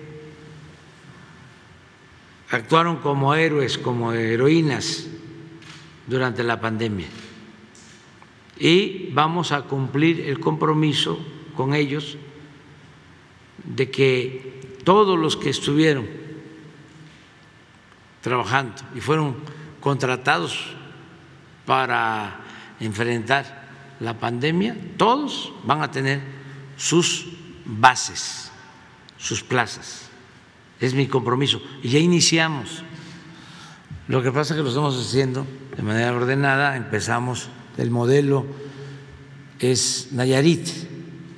Ya estamos en Tlaxcala y ahí vamos avanzando para eh, federalizar todo el sistema de salud y que tengamos todos los médicos y que tengamos especialistas y una atención médica de calidad en todo el país, hasta en las comunidades más apartadas, con la seguridad de que no van a ser agredidos. De todas maneras, mañana, que corresponde informar sobre salud. Vamos a pedirle al doctor Alcocer que nos informe sobre la violencia este, a médicos y enfermeras y a trabajadores de la salud. Muy bien, señor presidente. Eh, también quería este, comentarle, eh, estamos en, perdón, estamos en el, en el periodo de, reparto de utilidades, ¿sí? Eh, la pregunta es, eh, ¿cómo se vigilará que los trabajadores mexicanos reciban sus utilidades principalmente de las empresas transnacionales? Eh, últimamente las mineras se han arreglado para los contratos colectivos y esto, y han obtenido muy buenas ganancias. Acaba usted de regresar de Sinaloa, le enteraron de que, por ejemplo, San Rafael, pues extrajo 127 mil onzas de plata 9.6 millones de libras de zinc, 3.9 millones de libras de plomo, pero hasta ahorita los trabajadores eh, no ven el resultado en sus utilidades y todo esto, siguen ganando 240 pesos, los tienen amagados con lo de las órdenes de aprehensión.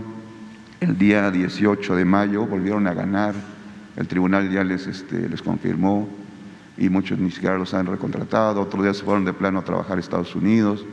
Entonces, pues ellos quieren enterarlo incluso solicitarle que si se puede abrir una mesa de atención directamente con la Secretaría de Gobernación para que empiecen a tratar todos estos asuntos que van muy avanzados, pero quieren que terminen bien, ¿verdad? Que terminen bien. Este, es lo que preguntan ellos, ¿verdad? Y, qué se haría en este caso, señor presidente? ¿Cómo se va a vigilar? Tenemos que procurar que se cumpla con la Constitución y que se entregue el reparto de utilidades a los trabajadores. En el caso de la minería está eh, cumpliéndose, hay discrepancias, pero en el caso de Cananea comentaba yo que recibieron en promedio 600 mil pesos de reparto de utilidades, en Nacosari 300 mil, me equivoqué el día que este, hablé del tema, porque pensaba yo que era el sindicato del senador eh, Napoleón Gómez Urrutia, que había llegado a un acuerdo con el Grupo México, y no, no, no es eh, la CTM, este, pero llegaron al acuerdo y no estalló la huelga. Y está en análisis precisamente eh, el monto de utilidades de la empresa. Y aceptaron que el SAT intervenga para definir cuánto fue la utilidad de la empresa y cuánto le corresponde a los trabajadores. Ya se les eh, entregaron los 300 mil pesos, pero puede ser más o puede ser eso, lo va a decidir el SAT. Y sí le tengo este, recomendado al secretario de Gobernación que busque a el senador Napoleón Gómez Urrutia, que eh, es una persona dispuesta al diálogo, que tiene eh, relación con nosotros, no está distante. Yo no he podido verlo últimamente por las ocupaciones, pero lo considero un amigo, una gente cercana con el que podemos eh, llegar a acuerdos.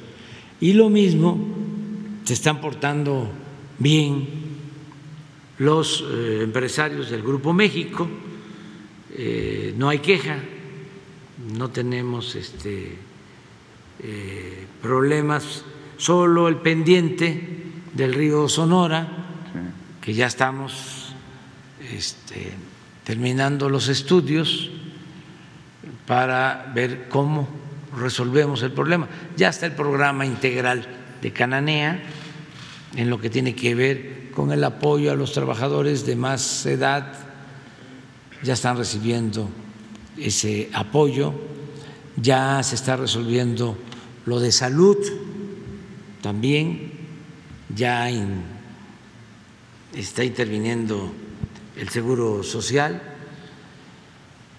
eh, lo del agua para Cananea, nos falta lo de los daños que se ocasionaron con el derrame de estos líquidos que contagiaron el río y eh, la forma de evitar daños a la salud, que es lo que más nos importa, eh, porque cuando sucedió esto se creó un fideicomiso Grupo México entregó recursos al gobierno,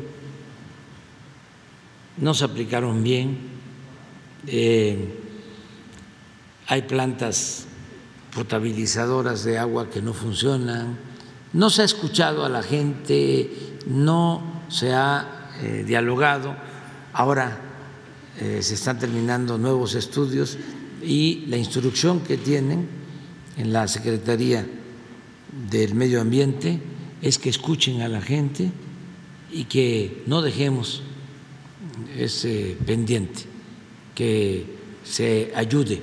Pero en fin, sí el secretario de Gobernación va a seguir buscando la conciliación. Ok, señor presidente, muchas gracias. A ver, atrás, las compañeras ya, ya. Mujeres, las dos, tres, tres y cuatro. Cuatro mujeres.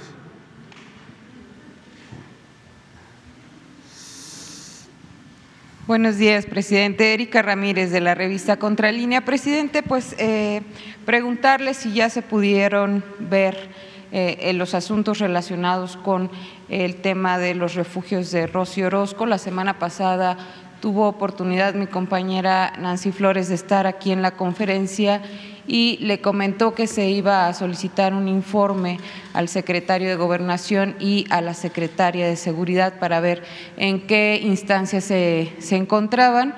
Eh, la semana pasada también pudimos entrevistar a la fiscal de la Ciudad de México, Ernestina Godoy, quien nos dijo que el asunto era del fuero federal. Entonces, saber en, pues, qué información le habrían proporcionado al respecto. ¿Ya tienen el informe?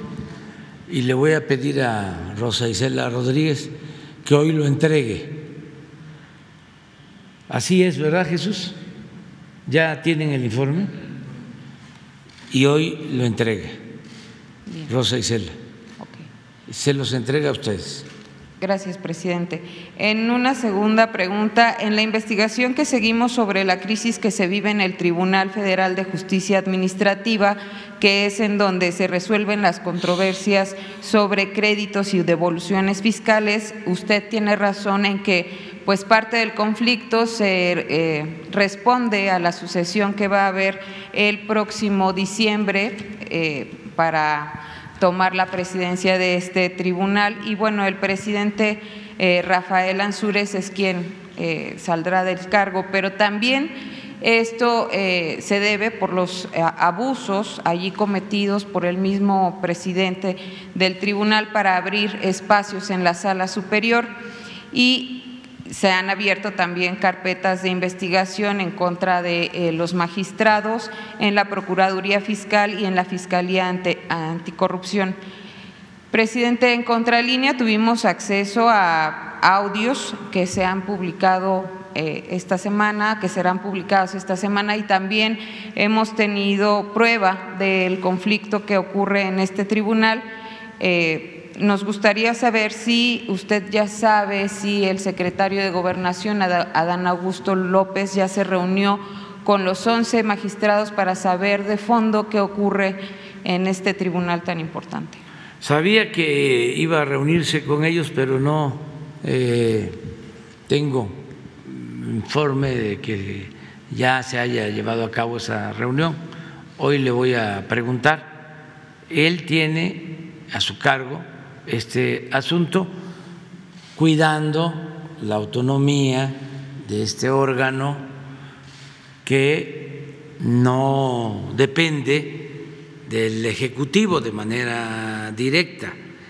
Entonces, siendo respetuosos de la autonomía de este tribunal, sí, eh, Adán está eh, ayudando en la conciliación se puede eh, llegar a acuerdos. Lo que no se puede tolerar es la corrupción. Se puede este, resolver toda la parte administrativa, política.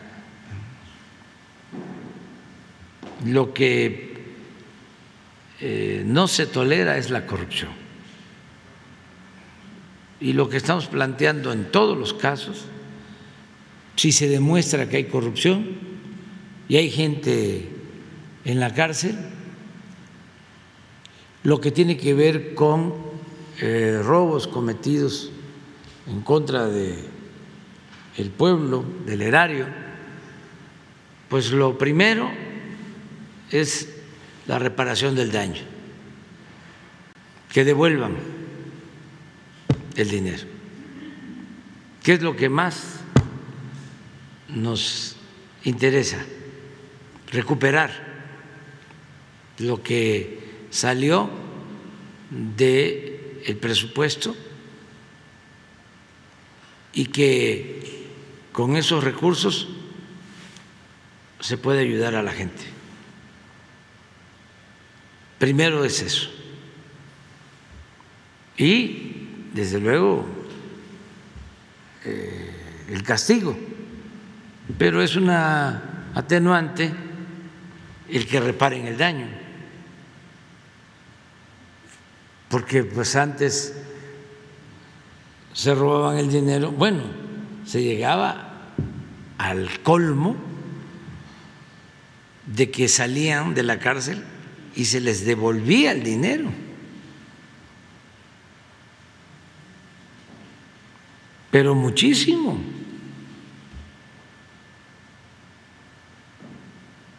No era que, oiga, se demostró que usted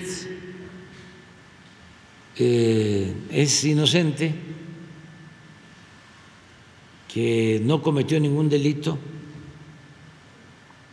y disculpe, no, no, era también el pago, se les devolvía todo. Eso cuando se daba el caso de que llegaban a la cárcel. Me refiero a los potentados. Entonces nosotros lo que buscamos pues es recuperar lo robado y que se sigan los juicios, pero esto ayuda a los que están en la cárcel para que puedan salir. Si no reparan el daño, pues nosotros no podemos desistirnos porque estaríamos de encubridores. Afortunadamente ya se ha entendido, aceptamos lo de los testigos protegidos colaboradores, siempre y cuando den información con pruebas y se beneficie el interés público. Entonces ya se está viendo este asunto. Por eso la eh, importancia de es más que nada, pienso yo, es hipotético, no, no me corresponde este, actuar como juez, pero creo que tiene mucho que ver con el acercamiento, con lo de la presidencia, lo político, como está sucediendo eh, en estos días. Estamos en víspera de elecciones y hay nerviosismos. Bien, presidente. Ya para finalizar, presidente, el, 3 de mayo de 2019, cuando usted tenía apenas cinco meses de haber asumido la presidencia, la Fiscalía General de la República abrió un expediente por corrupción en contra del líder petrolero Carlos Romero de Champs. Eh, después, por incompetencia, la carpeta se envió a la Fiscalía Anticorrupción a cargo de la doctora María de la Luz Mijangos y eh, pues después la investigación tuvo una actualización el 17 de marzo de 2020 y en la carpeta se incluyó a 13 familiares directos del ex líder petrolero y seis empresas vinculadas. Sin embargo, presidente, aún no se consigna el expediente a ningún juzgado y por consecuencia no hay órdenes de aprehensión. La pregunta sería cuál, eh, si se actuaría en contra de este líder eh, sindical que se demostró que fue corrupto durante su gestión y si podríamos tener un avance de cómo va la investigación que ya cumplió tres años. Pues eso tiene que ver con la fiscalía, le vamos a pedir informes a la fiscalía si existen las denuncias este, y en qué estado se se encuentran.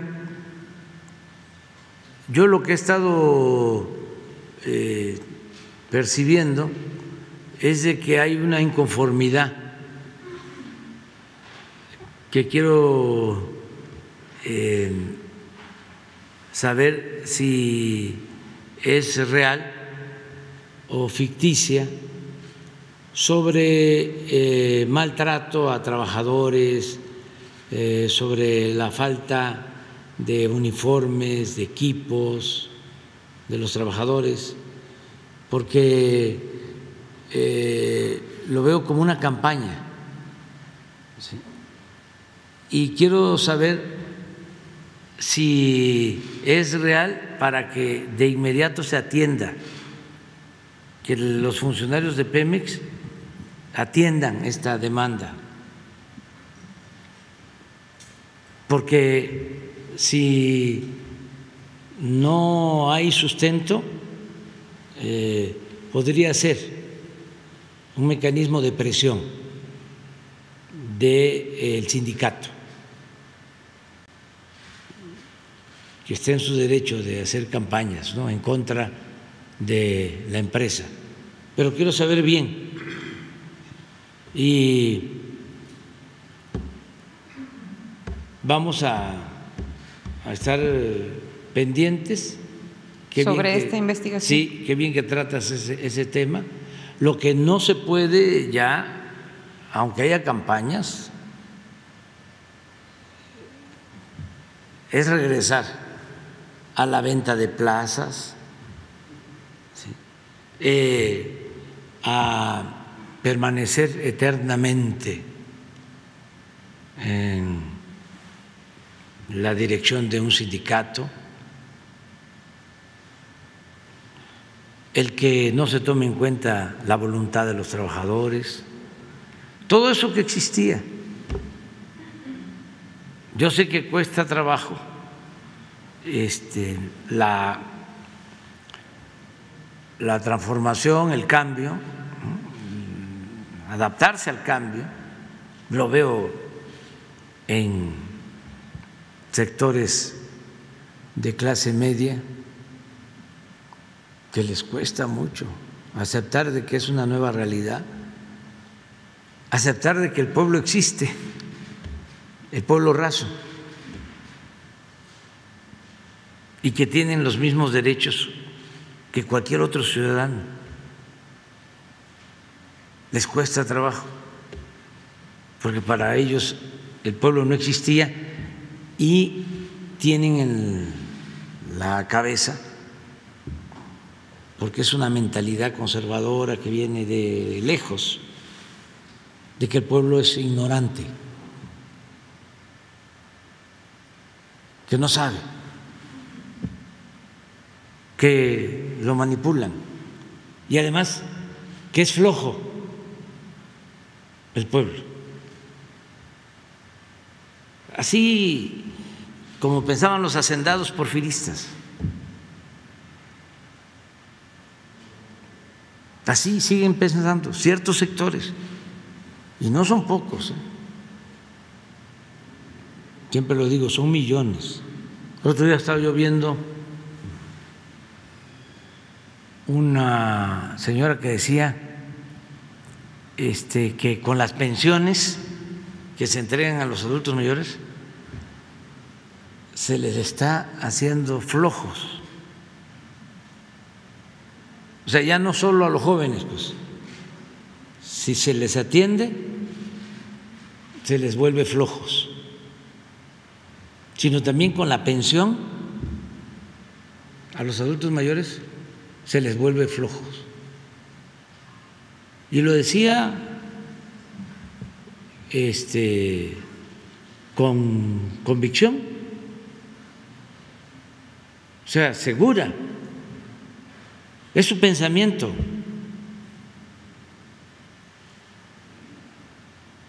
Y leí eh, comentarios y muchos estoy de acuerdo con lo que opina la señora. O sea, existe esa forma de pensar y pues es un proceso el que estamos viviendo. Eh, poco a poco se tiene que ir entendiendo de que si una gente ya trabajó toda su vida, pues merece vivir con un poco de holgura en el último tramo de su existencia y que en la mayor parte de los países del mundo, sobre todo los más desarrollados, pues se pensiona a los adultos. Existe lo que se llama estado de bienestar. Cuando uno llega a una determinada edad, ya recibe uno un apoyo y tiene uno médicos y medicina gratuita y tienen eh, los jóvenes garantizada la educación pública y también gratuita y una serie de beneficios. Los eh, países más avanzados del mundo, donde hay más bienestar, donde no hay violencia, donde no hay corrupción. Pero aquí pues estamos dando los primeros pasos y existe ese pensamiento conservador que viene de tiempo atrás. Lo mismo en el caso de los trabajadores. Se hace una elección por primera vez libre en un sindicato y es voto secreto, pero todavía no te ejerce a plenitud la libertad. La libertad que se conquista, no se implora. Yo siempre pongo el ejemplo de los peones de las haciendas. Se habla y se piensa que la esclavitud en México se abolió en 1810. El cura Hidalgo, que era un humanista consumado, proclama la abolición de la esclavitud. Por eso tanto odio contra él. Por eso le cortaron la cabeza y le exhibieron 10 años en la plaza de Guanajuato. Porque se atrevió a proclamar la abolición de la esclavitud, pero no se quitó la esclavitud durante todo el siglo XIX. Los peones no podían votar, no eran ciudadanos, los peones de las haciendas, y dependían del amo, no podían ni siquiera salir del perímetro de la hacienda, hasta para casarse le tenían que pedir permiso al amo.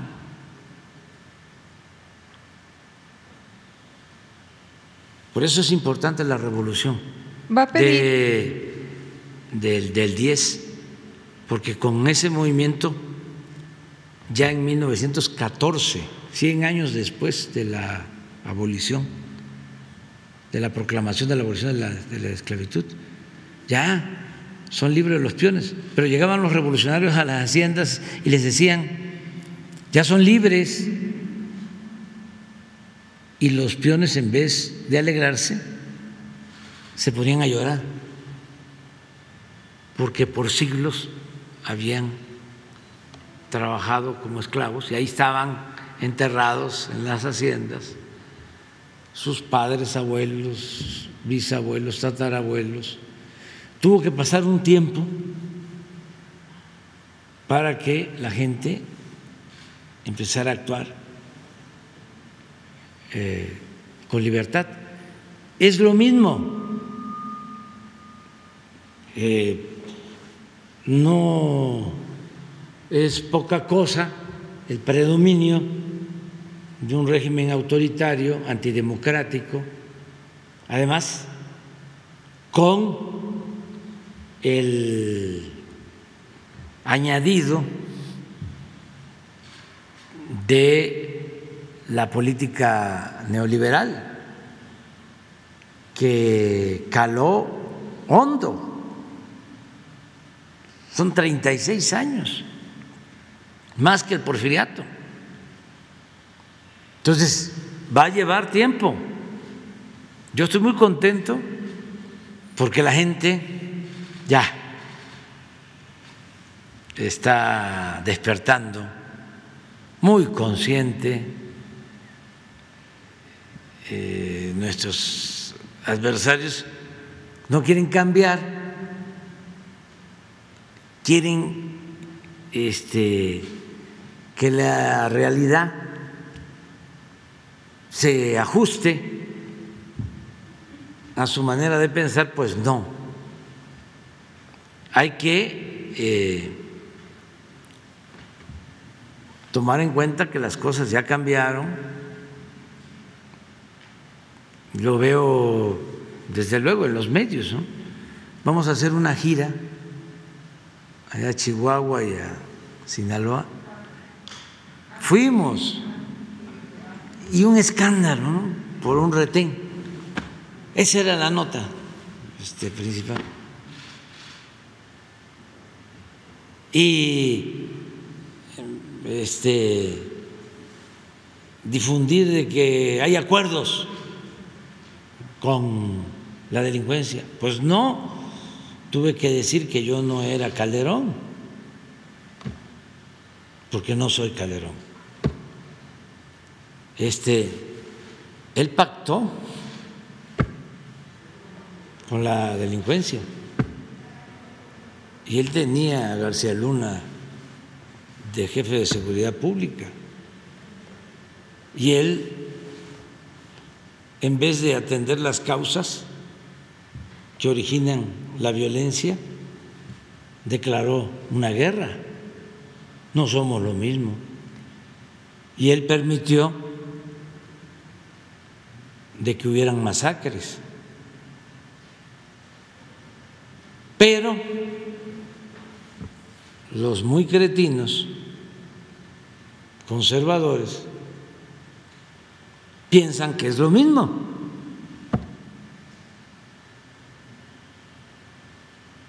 No, no somos iguales. ¿Le pedirá al fiscal información sobre esta investigación sí, en contra le vamos de a pedir al fiscal que nos informe cómo está la situación legal. Lo vamos a hacer a través de la Secretaría de, de Gobernación, si te parece. Gracias, presidente. Buenos días a todos.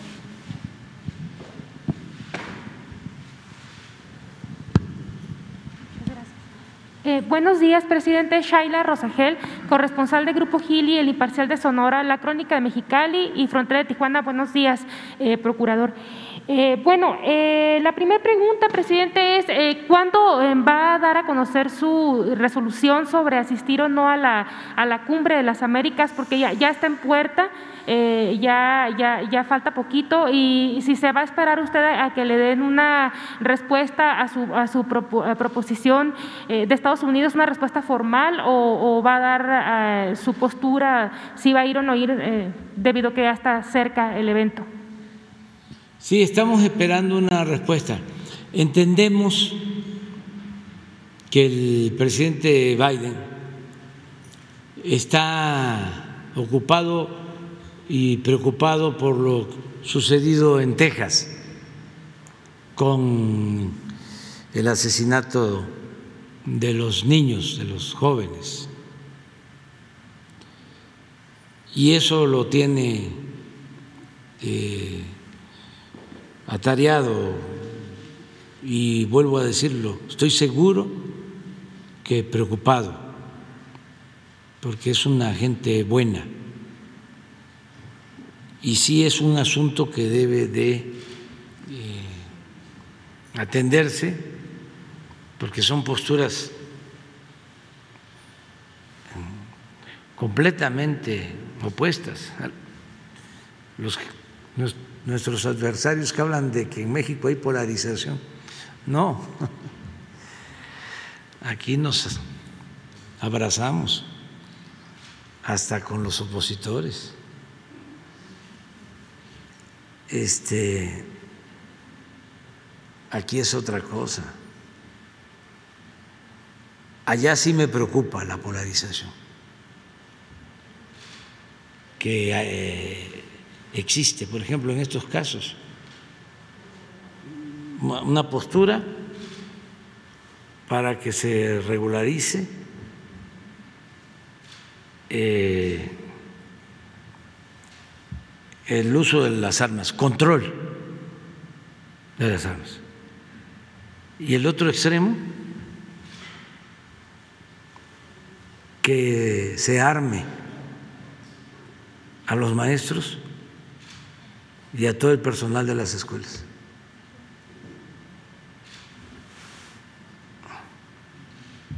Diametralmente opuesto.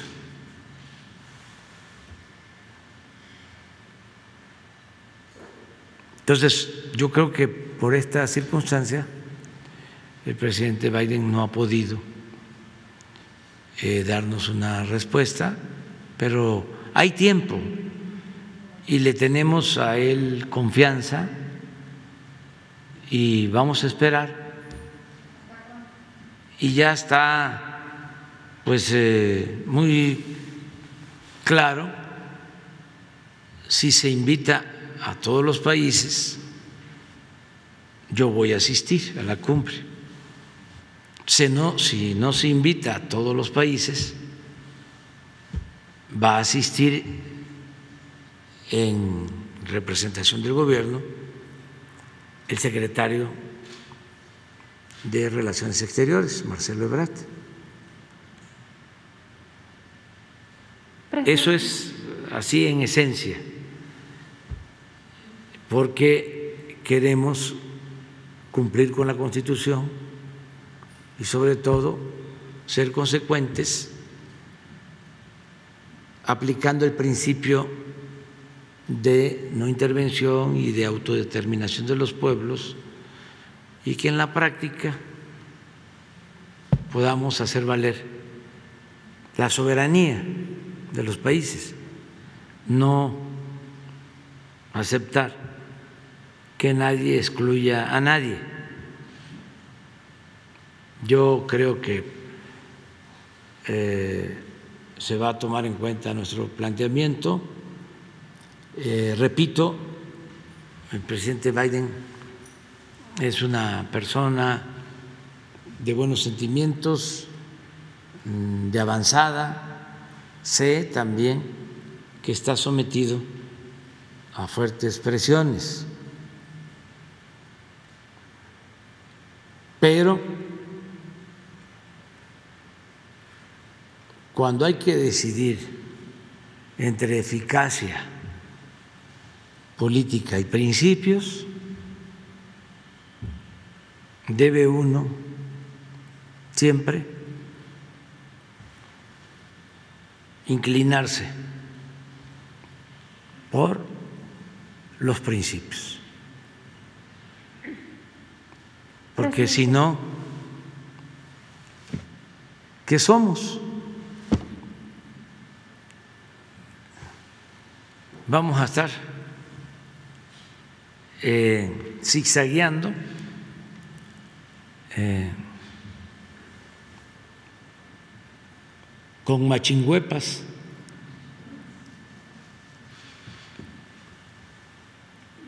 Porque se van a enojar los conservadores. Ay, nanita.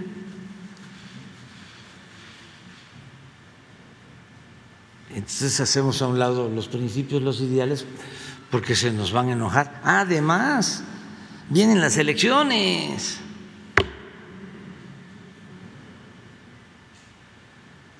No. Se tienen que tener ideales, se tienen que tener principios. No al pragmatismo ramplón, no a la sin razón de las minorías que quieren mantener hegemonía con dogmas ideológicos o de cualquier tipo. ¿Y por qué no se piensa en los pueblos? ¿Por qué no se piensa en la gente? En los grupos de las élites políticas, económicas, son los que van a seguir este, dominando, como si lo estuviesen haciendo muy bien.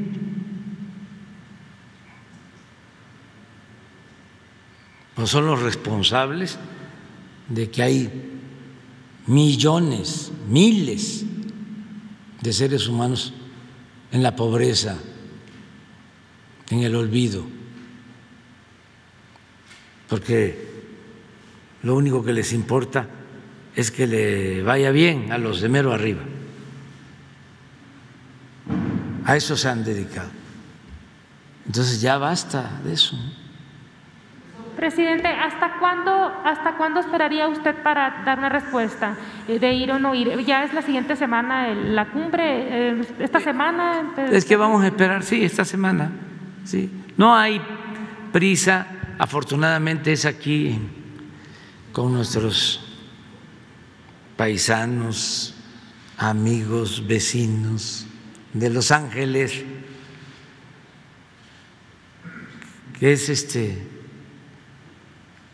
llegar a Tijuana y dos horas de carretera o directo.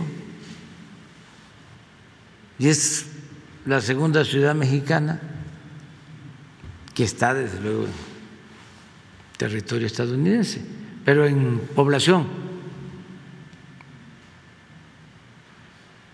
Si fuese más lejos, pues tendríamos que prepararnos más, pero no, eh, si se resuelve, vamos. Eh, presidente. Es que es hasta el 7. Sí. El 6, el 6 creo que empieza. Es del 7 al 9, ¿no? Es, es creo que es, es miércoles, jueves, viernes, sí, miércoles, jueves y viernes. ¿Cree que, que es? Siete, ocho y nueve. Dependiendo si hay una respuesta antes, podríamos. ¿Mande?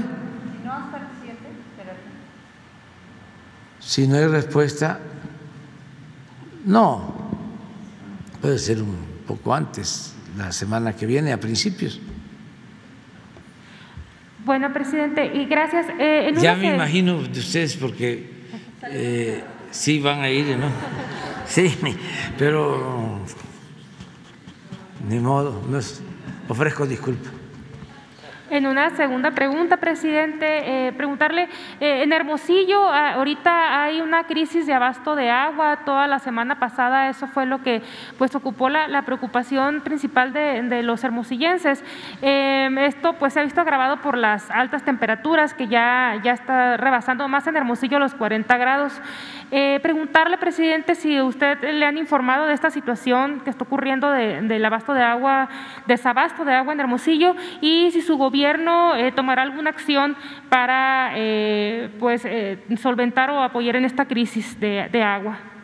Sí, lo está atendiendo el gobernador en la gira que hicimos por Sonora hace poco. Pasamos por la presa del Cuchillo,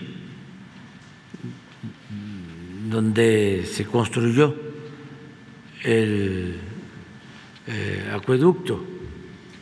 Y él me eh, manifestó de una obra complementaria que están haciendo para eh, poder bombear este, a más profundidad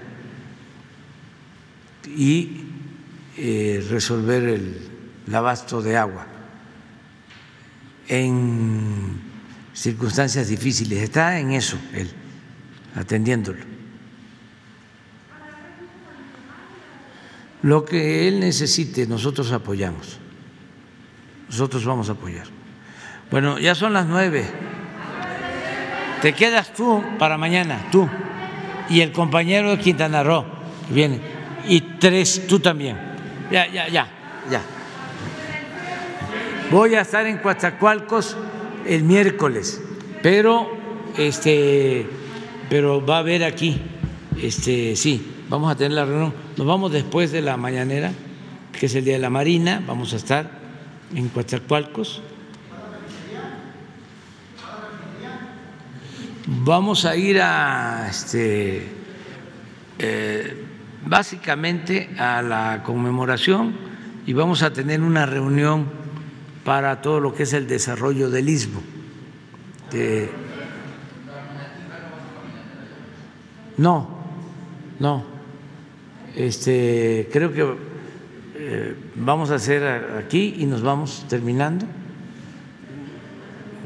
Es el miércoles, ¿no? Y regresamos, sí. Vamos y regresamos. Y el fin de semana vamos a estar en Yucatán, en Campeche, en Chiapas y en Tabasco.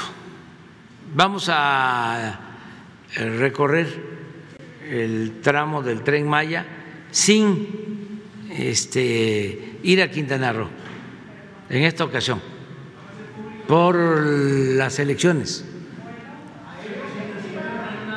¿Es cerrada la supervisión? Sí, no, no. Este, es supervisión, pero de todas maneras no vamos a ir a, a Quintana Roo.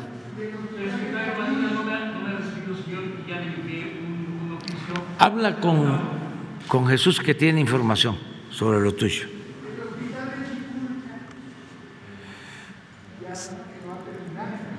Lo, lo de Ticul ya se arregló para que este, se reinicie la construcción, porque es un hospital que quedó a medias, en obra negra, en problemado, pero ya se arregló y ya el Seguro Social se va a hacer cargo de terminarlo. Qué bien que te acordaste para que yo pida informe de cómo vamos. Muy bien, hasta luego.